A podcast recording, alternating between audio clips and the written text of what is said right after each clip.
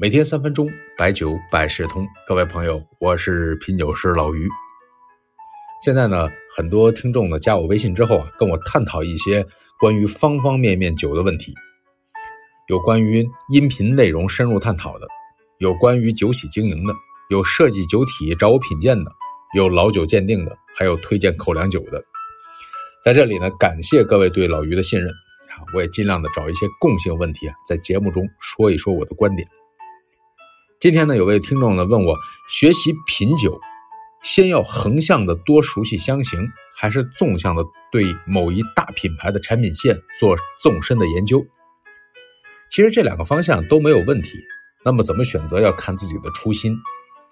要真的是爱好某一类的香型，想走专业化的路线，那就还是纵深一些，把一个品牌了解的更通透。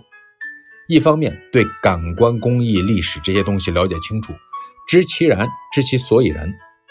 比如对一款酒的嫡系产品，至少对比味道的差异，做品酒笔记；对大单品要记住它的味道的感受。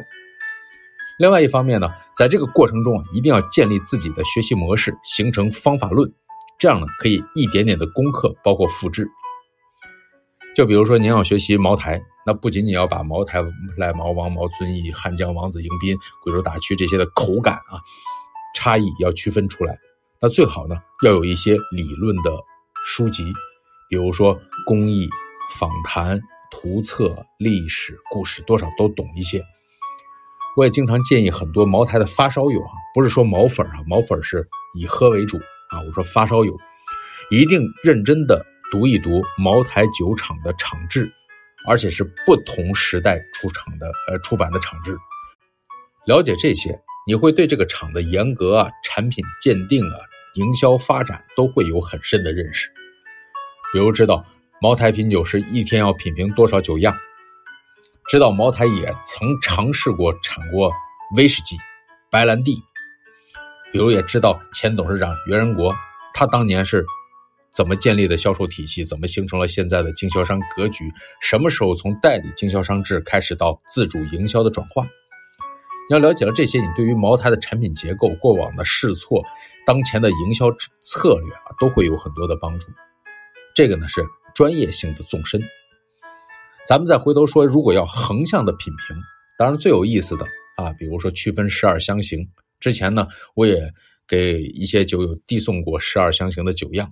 这个呢不是最难的，但是品鉴十二香型不是为了研究酒多深，而是奔着传播文化的目的比较多一些。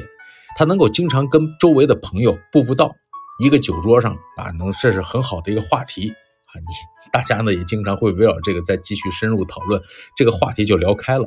那这也是个方向。比如在咱们节目中啊，我在这个讲一些内容的时候，也尽量的找一些有趣的知识点。让大家觉得这酒啊，不仅仅是一个酒色财气，让不喝酒的人谈酒色变，而是愿意接受这个酒是一种人文的载体，有内涵有乐趣啊，这就够了。所以咱们有的听众跟我说，说平常不喝酒，听我聊完了之后，也开始理解酒的内涵，哎，这目的就达到了。一个是专业化，一个是大众化，这叫纵向是自己所好，横向是讲解不到。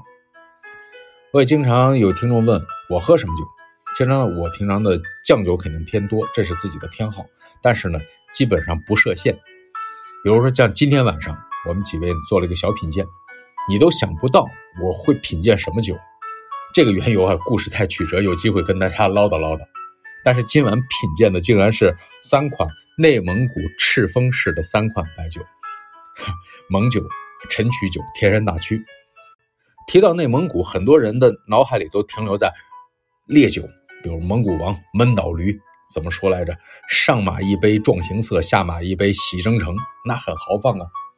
结果呢，今天呢，大伙带的是几款低度而且有陈放的酒，还让我很意外，竟然呢感受到了一些婉约。这预期不高啊，就觉得很有意思。很多人会固化下来，经常喝什么酒？这是消费者。但是作为品酒师，你要保持一颗好奇的心。其次是遵从自己内心的品评标准，剩下的就是博采众长。品酒师不是在于你有个证，而是你学神农尝百草，给别人很多了参考。这是乐趣。最后改句话吧：看万卷书不如行万里路，行万里路不若阅酒无数。